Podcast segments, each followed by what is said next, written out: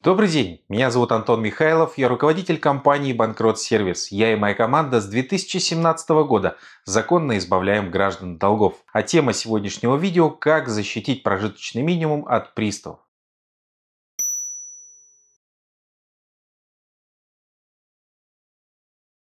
Буквально недавно, еще летом прошлого 2021 года, президент подписал 234 федеральный закон, который вносит изменения в 446 статью Гражданского процессуального кодекса, которая позволяет сохранить прожиточный минимум должнику не только на него, но и на его иждивенцев, на его детей. Но вот изменения эти только вступили в законную силу с 1 февраля 2022 года.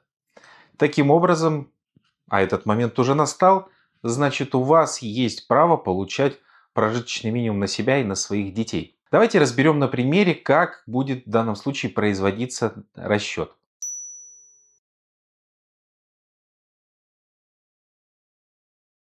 Возьмем за основу, что ваш официальный доход составляет 30 тысяч рублей.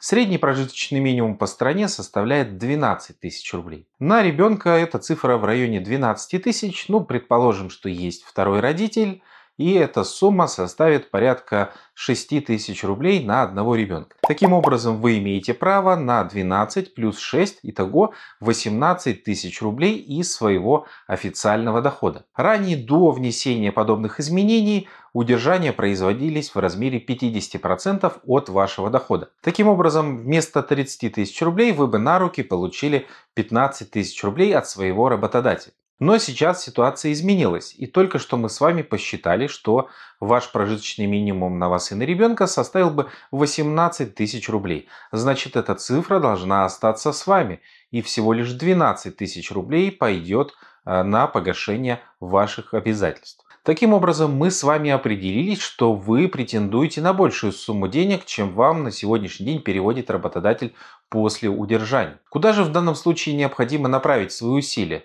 Нужно ли идти на работу или, может быть, нужно обратиться к кредиторам или непосредственно к приставам?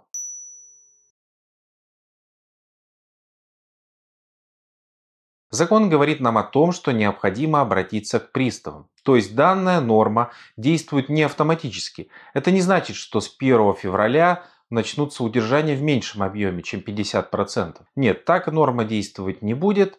В данном случае необходимо заявить о своих требованиях. То есть необходимо подать ходатайство и сделать это необходимо непосредственно в отдел службы судебных приставов, где находятся ваши исполнительные производства. Давайте же разберемся, куда необходимо обращаться с заявлением о снижении размера удержания. Для этого необходимо обратиться в Федеральную службу судебных приставов и есть несколько вариантов а, данных обращений. Во-первых, это интернет-приемная на сайте Федеральной службы судебных приставов.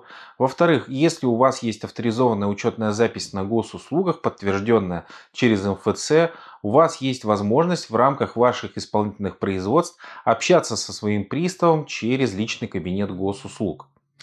Ну и третий вариант – это у нас обращение с помощью Почты России. Вы можете написать заявление заказным письмом, отправить его на адрес отдела, где обслуживается ваше исполнительное производство.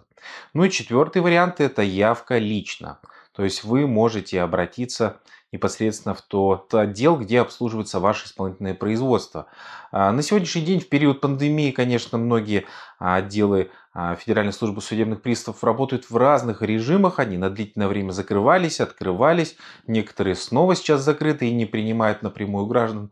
Но тем не менее приемное время в целом не изменилось. Если отдел работает, то это несложно проверить. Вы можете найти контактные номера телефонов в интернете и позвонить туда либо обратиться лично. Обычно по вторникам это первая половина дня и в четверг это вторая половина дня. Ну что ж, мы с вами разобрались, куда необходимо обращаться и какие варианты существуют подачи заявления. Теперь осталось разобраться в том, какое же это заявление.